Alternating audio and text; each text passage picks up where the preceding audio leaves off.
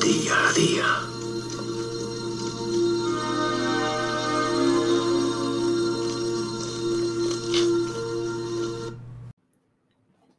Muy buenas amigos, ¿qué tal? Martes 28 de septiembre de 2021 y hoy tengo varias cosillas que comentaros. Así que voy a coger el guion de mi podcast y vamos a empezar hablando de la COE. ¿Sabéis lo que es la COE?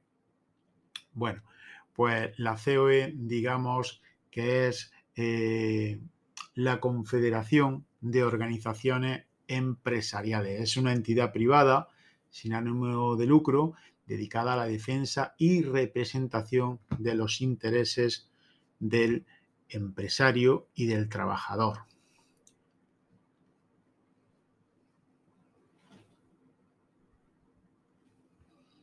Muy bien. Y una vez dicho eso, comentaros que la COE está pidiendo a los sindicatos UGT y comisiones obreras que incluyan en sus convenios mandatos para vacunar a sus trabajadores obligatoriamente. Con esto las empresas y los empresarios tendrán otra herramienta más para despedir a los trabajadores.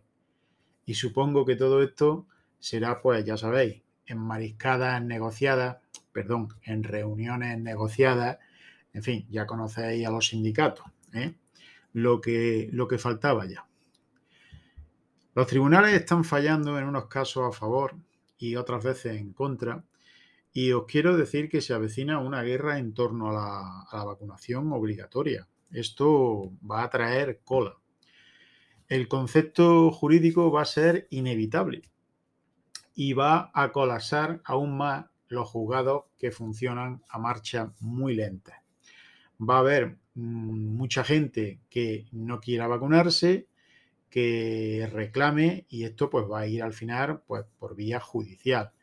Y si ya no tienen bastante los juzgados con la avalancha de denuncias falsas y dando trámite a cientos de denuncias que acarrean mucho trabajo administrativo y son denuncias de poca importancia que no sirven para nada, quedando todo archivado en cajones llenos de papeles, pues apaga y vámonos. Veréis, este que os habla quiere dejar claro que en este momento el despido es considerado nulo de un trabajador que haya sido despedido por no vacunarse. Abrid bien vuestros eh, oídos, ¿no? La vacuna no es obligatoria y por lo tanto el trabajador debería ser indemnizado o readmitido eh, en el caso de que el juzgado eh, falle a favor del trabajador, que normalmente cuando se dan estos casos suelen eh, siempre fallar a favor del trabajador. Esto es una guerra. Yo sé que hay mucha gente que me dice, hay que ver, que me están presionando, que me están diciendo, Torcuato, que esto, que lo otro, que es que no voy a poder trabajar a gusto, es que tengo ya una presión. Pues lo siento mucho, de verdad, pero es lo que os ha tocado. Yo en mi época de trabajo me tocó luchar por otras cosas y ahora hay que luchar por esto. Que te quede muy claro que la vacuna no es obligatoria. Y una empresa e incluso una, mm, ¿cómo lo diría? Eh, una mutua contratada por la empresa no tiene derecho a preguntarte si tú estás vacunado o no estás vacunado. Sería como preguntarte eh, si tú mm, tienes SIDA o no tienes SIDA, ¿no? Lo dejo ahí para que lo entendáis. Así que eh, tenéis que luchar, tenéis que luchar y si os presionan, pues tenéis que denunciar. Y lo siento, sí, nadie quiere perder su puesto de trabajo y menos en estos tiempos tan convulsos, pero es que es la guerra que os ha tocado eh, vivir y como tal, pues la tendréis que, luchar. Ya hablé en otro podcast que la postura de Vox se lo dejó muy claro en el programa de Federico en Es la Mañana, se lo dejó muy claro, es eh, la mía. ¿Y cuál es mi postura? Pues mi postura es libertad. Libertad para elegir si quieres ponerte la vacuna o no. Eh, no se puede considerar, esto va para Federico Jiménez de los Santos, a la gente que no quiere vacunarse unos bebelejías. Creo que el señor Federico Jiménez Los Santos ha metido, se ha metido en un charco que va a perjudicarle ampliamente en cuanto a índices de audiencia. Si no le perjudica también a la larga en otras cosas. Yo creo que no se puede en un programa como La Mañana de Federico hacer este tipo de declaraciones. Abascal se lo dejó claro cuando a él le preguntó y le dijo que qué opinaba, cuál era la postura de Vox, eh, se lo dejó muy claro y le dijo vacuna no obligatoria y libertad para ponérsela o no ponérsela. En contra del pasaporte COVID y en contra de facilitar datos privados de nuestra salud a cualquiera que nos pregunte. Esa fue la postura de Santiago Abascal. Y la verdad es que es una postura que la veo, pues una vez más, llena de sentido común. Y siempre digo que es el menos común de los sentidos, pero parece que este hombre, la verdad, tiene bastante sentido común. Y he oído a otros, eh, a otros representantes de voz, y la verdad es que el mensaje es claro. ¿eh? Es lo que acabo de decir. Esto, evidentemente, le sentó mal a Federico Jiménez Los Santos y, lleva varios programas insultando, castigando y machacando a gente y llamándolo bebelejía. Y no se da cuenta Federico que muchos de, sus oyentes eh, y que votan a vos o al Partido Popular, pues a lo mejor no están vacunados o no han querido vacunarse por lo que sea, ¿eh? y debería de no haberse metido eh, en ese charco. Así que por esa parte, mal, Federico, muy mal. El señor Federico Jiménez Los Santos es un gran profesional y tiene un culturón inmenso. A mí me encanta oírlo. Pero aquí, cuando hizo esas declaraciones, creo que se equivocó. Veréis, hay otro chaval que lo explica muy bien, que es el chaval de Infoblogger, que seguramente muchos estaréis suscritos, yo estoy suscrito y este chaval lo explica muy bien y me uno a él en su opinión sobre este tema, ¿no? Bueno, eso por ahí. Por otro lado, terminando ya, hay que ver la que ha liado BBVA, el banco en México. Se ha caído, no se podía sacar dinero de los cajeros ni comprar con tarjeta, en fin, mm, ha liado un follón increíble. Menuda racha lleva este banco al que mm, se está estudiando imponerle una sanción, pero que sepan los señores del BVA que están haciendo el ridículo, por lo menos para mí, al otro lado del Atlántico. No. Es un banco que aspira a muchas cosas y ya se sabe que mm, el que aspira mucho muchas veces abarca poco. Por otro lado, comentar el tema de los bancos últimamente. Como sabéis, yo he trabajado en un banco 28 años pero nunca he hecho caso de lo que me han eh, recomendado y siempre eh, cuando ha entrado una persona mayor, si he podido ayudarla, la he podido eh, atender directamente en el mostrador, lo he hecho porque si veo que es una persona mayor, que no se puede desplazar, que va con un andador, que va con una garrota, pues no creo que a esta gente tengamos que enviarla al cajero automático a hacer sus operaciones cuando estas personas mayores lo que les gusta eh, es hablar con una persona, que la atiendan bien, que le pregunten cómo está y que la ayuden a lo largo de toda su operatoria hasta que salga del banco. ¿no? En fin, a mí me metían eh, mucha, mucha caña con estos temas me decían que, no, que yo no enviaba suficiente, a, suficiente gente al cajero y siempre estaba de jaleos con, mi banco porque yo soy una persona que tengo mi propio criterio. Y, recuerdo que entonces mi banco, eh, que era Unicaja, eh, tenía una herramienta a su disposición que era la eh, evaluación del desempeño.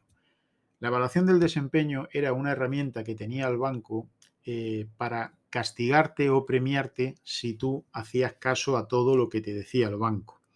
Es decir, si el banco te dice que te tires de cabeza por un pozo y le hacías caso, te ponían una nota alta en la evaluación del desempeño. Pero si tú eh, exponías eh, y además dejabas constancia de por qué no hacías todo el caso que ellos te decían, ¿eh? pues ya eh, trataban de suspenderte, luego ya empezaron a que si la tenías suspensa que no te podían pagar las pagas extraordinarias y tal, y en fin, se metían contigo y yo estuve ahí, yo estuve ahí luchando contra eso y tengo todavía en mi poder eh, pues varias evaluaciones de ese desempeño en la que me ponían una nota baja y luego tras yo exponer eh, mis pruebas y, comentar lo que yo hacía, ¿eh? pues me tenían que cambiar la nota y me tenían que aprobar que mi desempeño era correcto. Me acuerdo que a uno de los directores que tuve, de los peores directores que tuve yo, mm, yo fui director también nueve o diez años, pero luego pasé a ser empleado, yo era oficial superior y estuve de interventor y estuve eh, de atención al público y en caja. Y me acuerdo que uno de los directores un día eh, me dijo,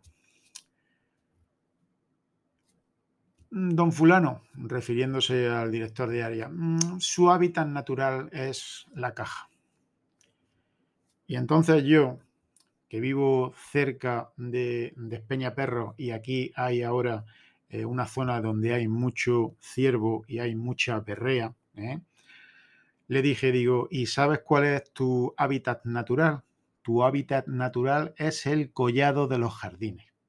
Y el collado de los jardines es una zona donde hay mucho ciervo. Con eso le estaba diciendo a este director, ¿eh? que no voy ni siquiera a citar, porque mm, me la rempampinflaba entonces cuando me lo dijo y además eh, tras salir de aquella reunión que tuvimos, el director de área y yo le gané el pulso ¿eh? y al final al que trasladaron de oficina fue a él y a mí, que me querían eh, suspender la evaluación del desempeño y me amenazaban veladamente con un traslado, pues yo me quedé en mi oficina. Bueno, pues yo le dije eso. Por eso os digo, amigos, que eh, los bancos eh, muchas veces eh, te dicen cosas que los empleados que estamos allí no somos muy, no estamos muy de acuerdo con mm, hacerlas. Pero claro, eso hay que saber lucharlo y combatirlo, ¿no? Si tú eres el típico empleado que simplemente por ser un estómago agradecido eh, cada vez que te dicen tírate de cabeza al pozo, te tiras, pues lógicamente em, llegará el momento en que te tengas que bajar los pantalones hasta la rodilla, luego hasta los tobillos y luego ya puedes ir directamente todos los días a la oficina con el culo al aire y un tubo de vaselina, porque claro, mm, el banco cada vez te va a presionar más y el empresario pues lo que quiere es que hagas exactamente lo que él te dice, pero el empresario no entiende eh, la situación de la oficina, de tu oficina, de tu público. Eso es un conocimiento que tiene el empleado y que tiene el director y en, que, y en base a ese conocimiento, pues se deben de tomar unas medidas u otras.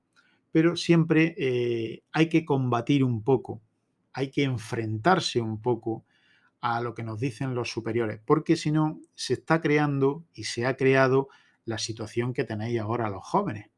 Y es que cada vez cobráis menos o exigen más cosas, tenéis que trabajar mayor número de horas, os piden muchas veces barbaridades que hacéis porque mm, consideráis que un trabajo en el banco es un gran trabajo y, y la verdad es que hay trabajos tan honrados y tan respetuosos como otros que no tienen nada que ver con un banco y para mí son totalmente factibles, ¿no? Pero en fin, tenéis que tener cuidado y el momento que os ha tocado luchar ahora a vosotros, a los jóvenes, pues lo tenéis, por ejemplo, aquí con el tema de la vacuna. Y sabéis que ya lo he explicado, que van a intentar, porque ya le están pidiendo a los empresarios que metan en sus convenios de UGT y comisiones que la vacunación sea obligatoria, pues os van a presionar mucho. Así que en vuestra mano está eh, luchar, mm, luchar porque, porque no impongan una serie de medidas eh, y no te vendan la moto de que la vacuna es la solución, ¿no? Porque esto en principio no es una vacuna, es un experimento, eh, es un medicamento experimental que se ha aprobado durante un periodo de alarma que ha sido declarado un estado de alarma inconstitucional y, tenéis que saberlo. Y este que os habla no es antivacuna. Yo no soy antivacuna ni soy tampoco bebelejía, Federico. Yo estoy bien, soy una persona enferma que tiene muchas otras enfermedades que me estoy tratando y precisamente por eso quizás pues no mm, sea eh, tan decidido a ponerme esa, ese medicamento, ¿no? Pero eso no quiere decir que yo esté en contra de las vacunas. Yo pues voy a dejar pasar un tiempo, cuando salga una cosa que verdaderamente esté aprobada, que funcione, pues a lo mejor me la pincho y si no me la pincho, pues amigo, eso es problema mío. Y absolutamente mío. Lo quiero dejar claro. Si me pasa algo, pues mira, mm, la decisión la he tomado yo. Pero lo que no voy a hacer nunca es dejar que tomen las decisiones por mí. Yo soy una persona que he madurado a base de equivocarme mucho y de tomar mis propias decisiones. Pero las decisiones hay que tomarlas y hay que echarle narices y bemoles al asunto cuando las cosas se ponen pues como se están poniendo. ¿eh? Y tengo muchos amigos y amigas que me, que me vienen con este problema. Es que me están diciendo, es que me están presionando. Pues veréis, yo la palabra que tengo es lucha. Lucha por tus derechos, lucha por tu libertad y en función de eso, pues mm, vive tu vida y ten la conciencia muy tranquila. Ya verás cómo te va bien. En fin, mañana miércoles hablaré también de, de otros temas interesantes y nos escucharemos aquí en otro episodio de Torcuato Día a Día.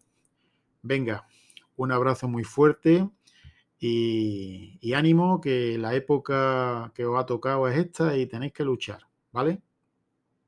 Adiós. Esta misión ha terminado, Rambo.